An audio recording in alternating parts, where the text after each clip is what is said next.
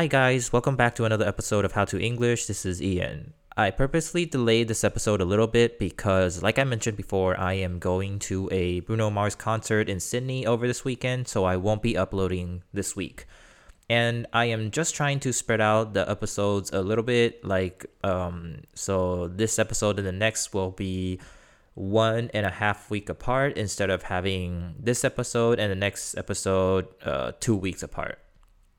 But honestly, it doesn't even make that much difference anyway, so uh, you don't actually need to pay too much attention to what I just said.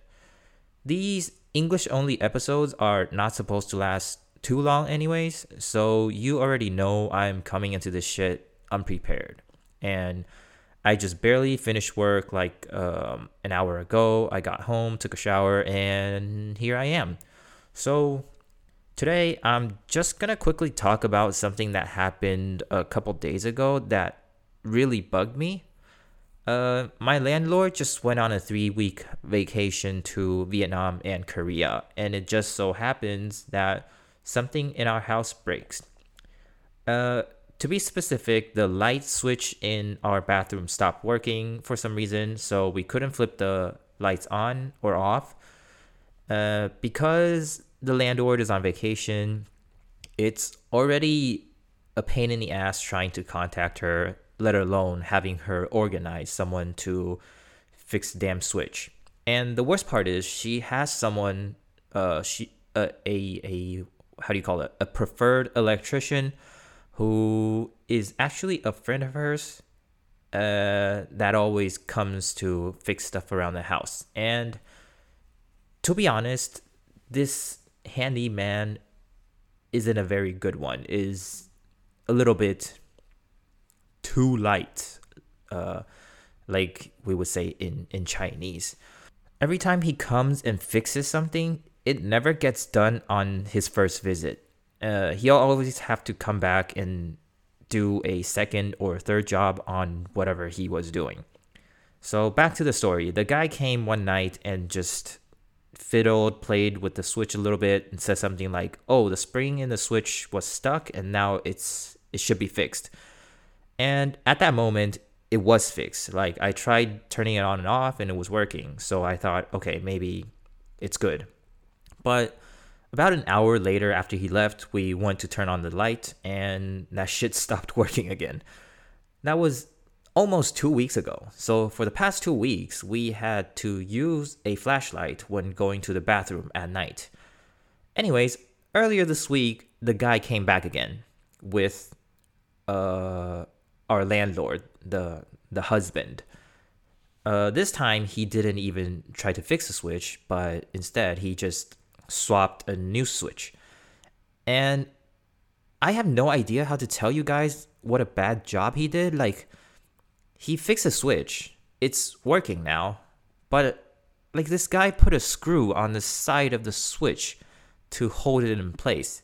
And it's the screw is outside uh, I I don't know how to explain it. You know what? After after I record this episode, I'm gonna take a picture and share it to you guys on my Facebook and Instagram page, and just let you guys see how fucking ridiculous this shit looks.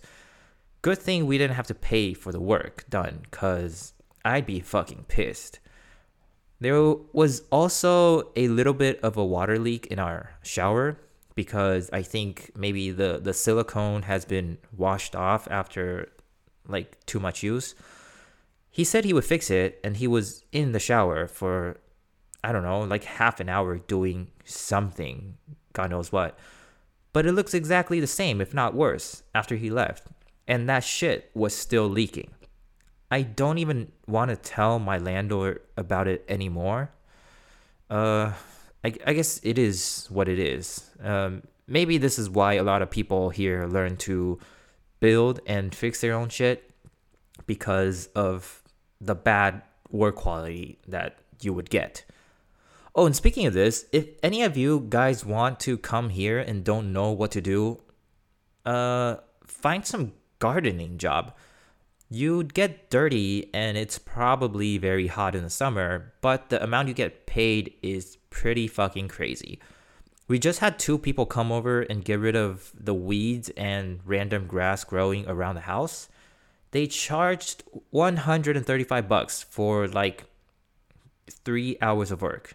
That's more than twice of what I get paid. And it's honestly not even hard work either. You just remove the weed and like sweep up around the house. That's it. I'm too lazy, but if I ever do run out of money and I can't find a job, now I know what I can do. Uh, well, that's enough babbling for me today. I think this is good enough to call it.